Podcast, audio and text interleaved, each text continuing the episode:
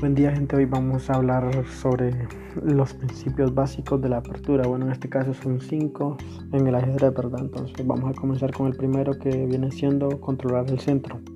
El centro del tablero incluye las casillas E4, D5, E5 y la D5. Cuando comienza una partida hay que poner los peones en el centro y ocupar la mayor cantidad de casillas posibles para poder contraatacar al, al rival. Bueno, otro de los principios es desarrollar las piezas lo más antes posible. Saca tus caballos y tus alfiles. Esto debe ser hecho en los primeros 6 o 7 movimientos antes de que intentes darle jaque mate a tu rival. Bueno, hablaré del tercer principio básico que viene siendo enrocarlos los más, lo más antes posible. Eh, esto requiere mantener a tu a tu rey protegido es esencial para evitar perder rápido. No olvides si tu rey está descubierto te va, a costar ganar. Después de enrocar es importante conectar las torres desarrollando a tu dama. otro de los principios que viene siendo el cuarto es mantener tus piezas definidas, defendidas. No dejes tus piezas colgando o sea sin protección. Cada pieza que, que tenés es valiosa, así que no olvides protegerla. Significa que si tu rival, rival captura, tú debes recapturar la pieza de tus rivales. Bueno, la 5 y una de las más importantes en el ajedrez, en el juego, es divertirse. Eh, divertirse en el juego. Gana con fineza o perder con dignidad. Esta es mi lema, es el, el ajedrez primero ante todo. El ajedrez debe ser divertido, eh, a veces se pierde o a veces se gana, pero es parte del juego, de cualquier tipo de juego que uno esté jugando. Cuando se gana, sé un caballero y cuando pierde, sé un caballero más, porque a veces vas a ganar partidas y a veces las vas a perder porque hay contrincantes que pueden ser más superiores a, a tu nivel de juego.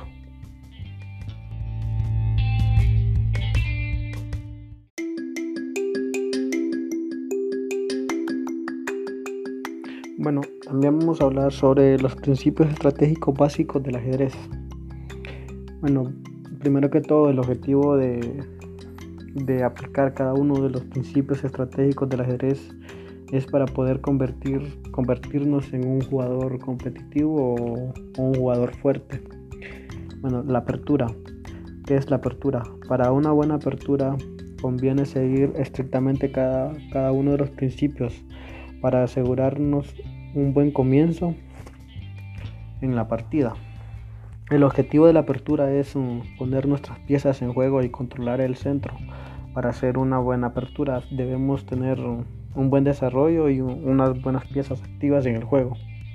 Uno de los principios más importantes es no mover las mismas piezas o peón varias veces en la apertura. Entonces quiere decir que no podemos mover al peón dos veces seguidas.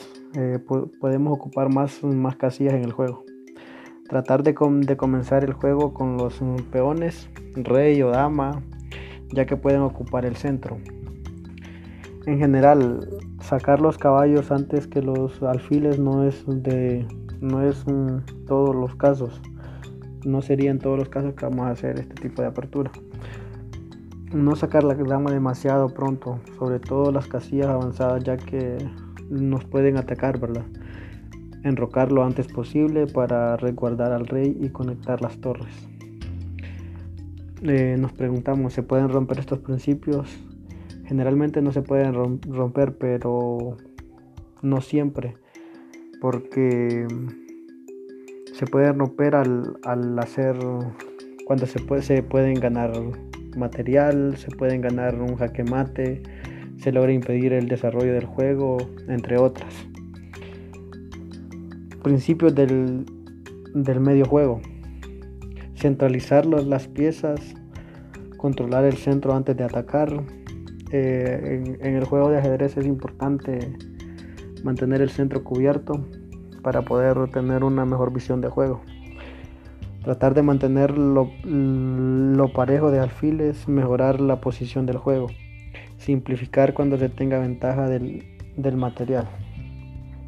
El final. Avanzar con los peones pasados, atacar a los peones débiles del rival.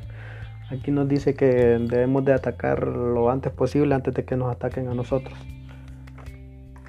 Los principios del final. Activar al rey.